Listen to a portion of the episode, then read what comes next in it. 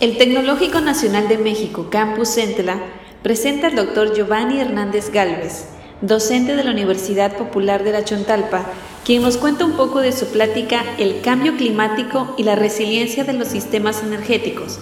extracto de su conferencia en el 11 Encuentro Regional Sur-Sureste de Jóvenes ante el Cambio Climático.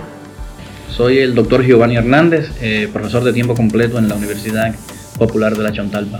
Hoy eh, tuvimos el gusto de compartir con ustedes eh, el tema de cambio climático y resiliencia de los sistemas energéticos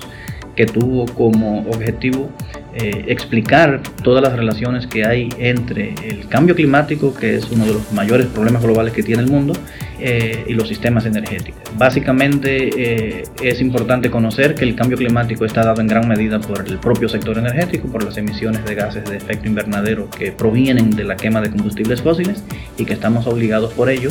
a transitar hacia un nuevo modelo energético basado tanto en el aprovechamiento de recursos renovables como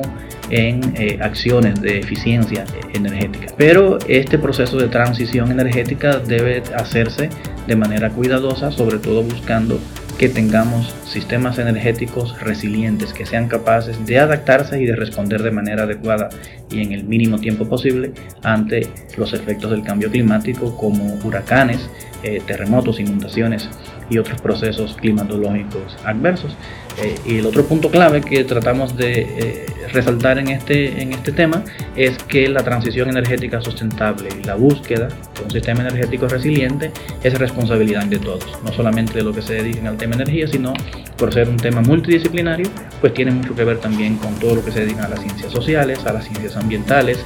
eh, a, los, a las diferentes instituciones y sobre todo también al desarrollo de políticas públicas adecuadas. Muchas gracias.